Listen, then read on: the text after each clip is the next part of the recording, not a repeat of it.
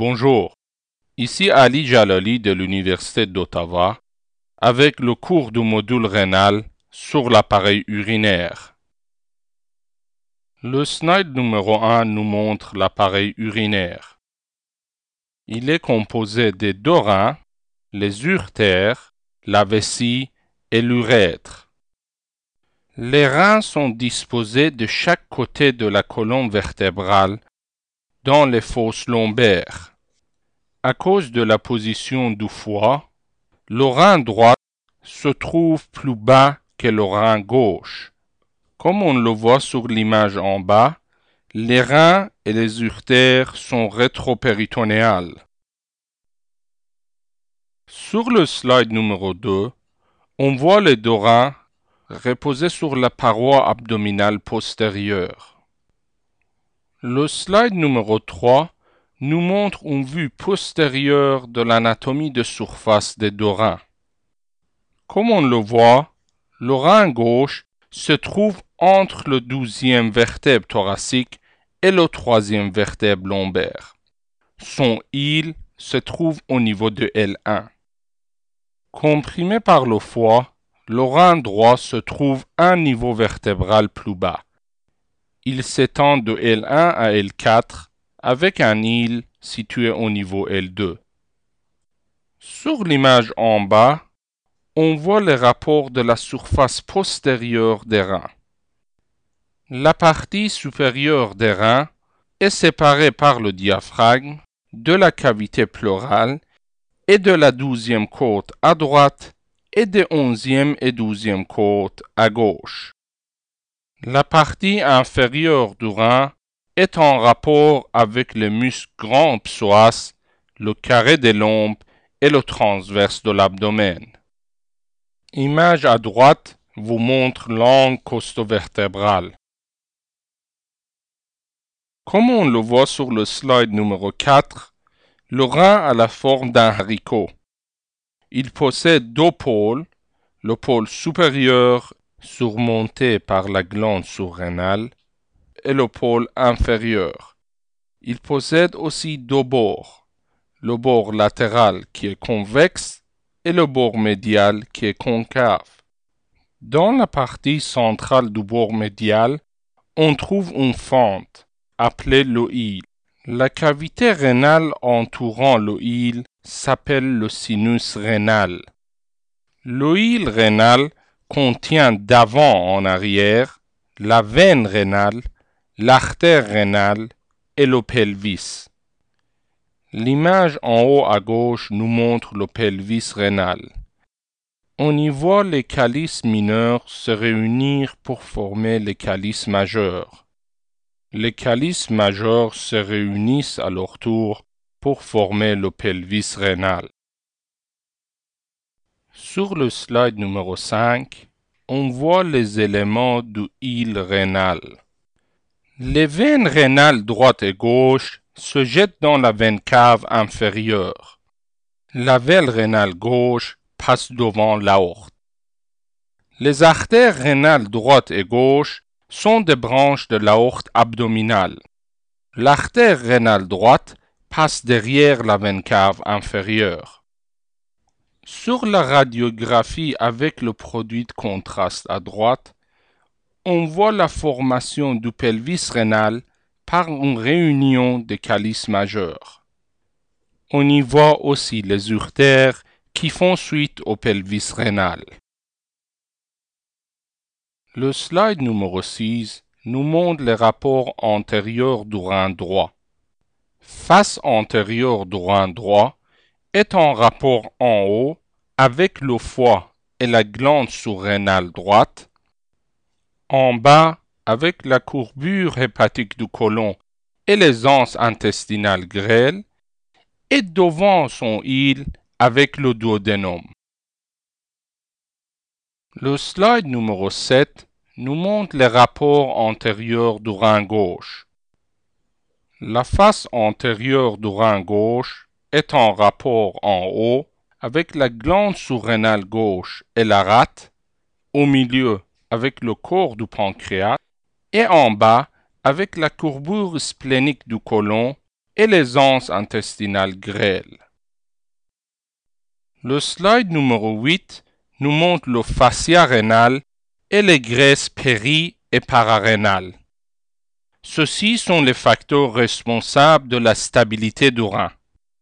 Comme on le voit sur le coupe transversal en bas, le fascia rénal est une continuation du fascia transversalis. Au bord latéral du rein, ce fascia se divise en deux feuillets. Un feuillet antérieur ou fascia prérénal et un autre feuillet postérieur ou fascia rétrorénal. Les deux feuillets sont fusionnés du côté latéral. Du côté médial, le feuillet postérieur se fusionne avec le fascia du grand psoas et du carré des lombes. Les feuillets antérieurs droit et gauche sont continus devant l'aorte et la veine cave inférieure.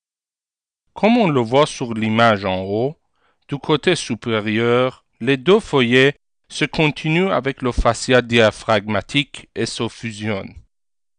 Du côté inférieur, les deux feuillets restent séparés.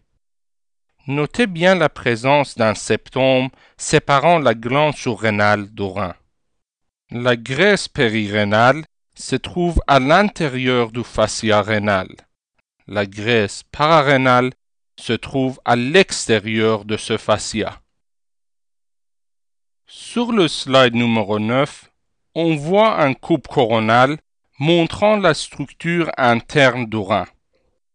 On y voit la capsule fibreuse rénale qui donne au rein sa consistance. Le parenchyme rénal est composé de deux parties, le cortex rénal et la médula rénale.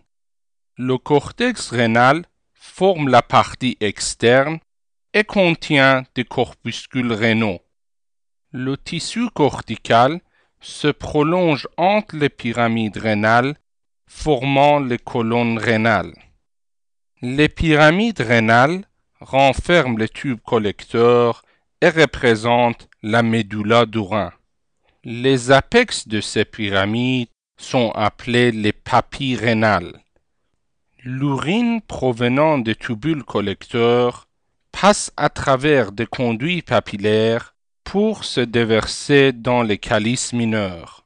De là, elle passe dans le calice majeur et le pelvis rénal. L'image en haut à droite nous montre la vascularisation du rein. Les artères rénales émergent de l'aorte abdominale au niveau L2. Elles se trouvent postérieures aux veines rénales. Notez bien que l'artère rénale droite est plus longue et passe postérieure à la veine cave. Chaque artère rénale se divise en cinq artères segmentaires. Les veines rénales se drainent dans la veine cave inférieure. La veine rénale gauche est plus longue et passe devant l'aorte. Sur le slide numéro 10, on voit la vascularisation du parenchyme rénal. On y voit les artères segmentaires se divisant en artères interlobaires. Les artères interlobaires traversent les colonnes rénales pour former les artères arquées. Les artères arquées donnent les artères interlobulaires. Notez bien que les veines accompagnent les artères.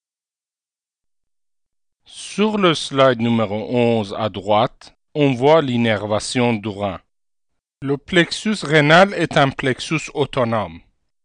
La partie sympathique est dérivée des segments T10 à L1. La partie parasympathique est dérivée des nerfs vagues. L'image en haut à gauche nous montre comment la douleur rénale est projetée par les fibres afférents au dos et dans la région de l'angle costal. L'image à gauche en bas nous montre le drainage lymphatique rénal dans les nœuds lombaires. Sur le slide numéro 12, on voit les urtères. Ce sont des minces conduits rétropéritonéaux qui amènent l'urine du pelvis rénal à la vessie. Comme on le voit sur l'image en haut à gauche, les urtères possèdent trois constrictions. une à la jonction du pelvis et de l'urtère, la deuxième quand il croise la bifurcation de l'artère iliaque commune, et troisième quand il perce la paroi musculaire de la vessie.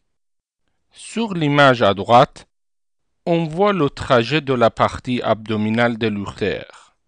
L'urtère descend verticalement devant le processus transverse des vertèbres lombaires, en avant du muscle psoas.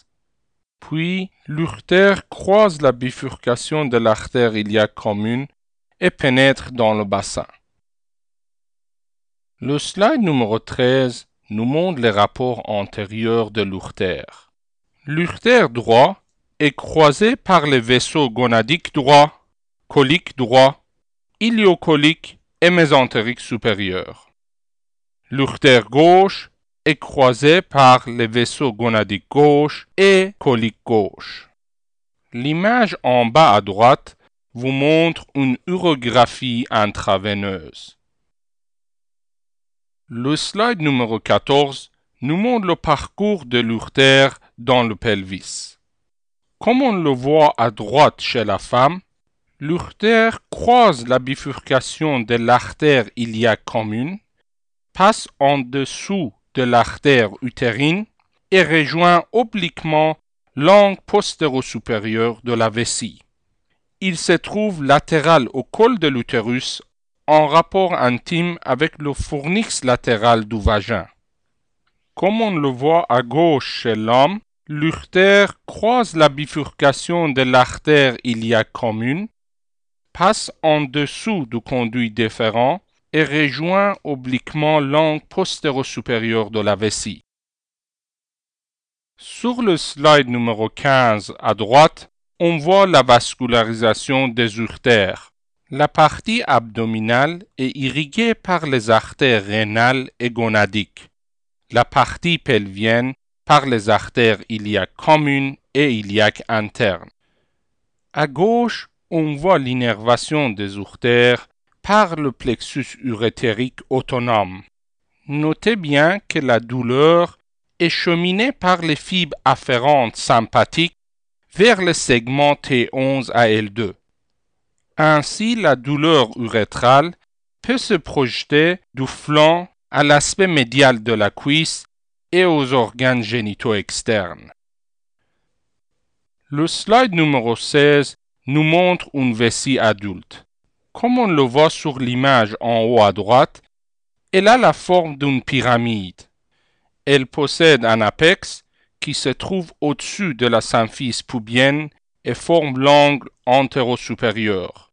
Une base qui forme sa surface postérieure, une surface supérieure qui est recouverte de péritoine et deux surfaces inférolatérales qui sont en rapport avec les os pubiens. Ces deux angles postéro-supérieurs reçoivent les terminaisons des urtères. Son angle inférieur, appelé le col de la vessie, forme l'urètre. Comme on le voit sur les images à gauche, le col de la vessie chez l'homme se trouve au-dessus de la prostate. Chez la femme, il se trouve sur le diaphragme urogénital. Sur l'image en bas à droite, on voit le muscle de la vessie appelé le muscle des trousseurs. Le muscle des trousseurs forme dans la région du col vésical le sphincter interne involontaire de l'urètre. Le triangle lisse qui se trouve entre l'arrivée des deux urtères et l'orifice du col vésical se nomme le trigone vésical. Le slide numéro 17 nous montre un couple sagittal au niveau du bassin masculin. Notez bien comment le péritoine couvre la surface supérieure de la vessie et la surface antérieure du rectum et forme ainsi le cul-de-sac recto-vésical. La base de la vessie est séparée du rectum par les vésicules séminales, les ampoules de conduit déférent et le septum recto-vésical de Denonvilliers. Sur la paroi postérieure, on voit aussi l'ovule vésical, qui est une petite élévation causée par le lobe postérieur de la prostate. Sur le slide numéro 18, on voit un coupe sagittal du pelvis féminin. Le péritoine couvre la surface supérieure de la vessie, puis il se réfléchit pour couvrir le corps de l'utérus et continue sur la surface antérieure du rectum. On a la formation de deux cul-de-sac, le cul-de-sac vésico-utérin et le cul-de-sac recto-utérin. La surface supérieure de la vessie est surmontée par le corps de l'utérus. Sa base est séparée du rectum par le col de l'utérus et le vagin. Sur le slide numéro 19, on voit la vascularisation de la vessie. Chez l'homme, la vascularisation se fait par les artères vésicales supérieures et inférieures. Chez la femme, par les artères vésicales supérieures et l'artère vaginale. Toutes ces artères sont des branches de l'artère iliaque interne. Le drainage veineux correspond aux artères et se draine dans les veines iliaques internes et dans le plexus vertébral veineux. Sur le slide numéro 20, on voit l'innervation autonome de la vessie. Le plexus vésical est composé d'une partie sympathique provenant de T11 à L2 et une partie parasympathique provenant de nerfs splanchniques pelviens S2, S3, S4. Le slide numéro 21 nous montre l'urètre. L'urètre est un canal membraneux qui se trouve entre col de la vessie et le méate urétral externe. À droite, on voit l'urètre féminin. Il est assez court, de longueur de 4 cm, et possède deux sphincters. Le sphincter urétral interne, situé au niveau du col de la vessie, et le sphincter urétral externe, situé au niveau du diaphragme urogénital. Notez bien que le sphincter interne est involontaire et le sphincter externe volontaire. Comme on le voit à gauche, l'urètre masculin est plus long. Il a une longueur de 20 cm et se divise en trois parties. L'urètre prostatique, l'urètre membraneux et l'urètre spongieux. L'urètre masculin possède aussi deux sphincters. Le sphincter urétral interne qui est involontaire, situé au niveau du col de la vessie, et le sphincter urétral externe, qui est volontaire, est situé au niveau du diaphragme urogénital. Ceci termine notre cours sur l'anatomie du rein et de l'appareil urinaire.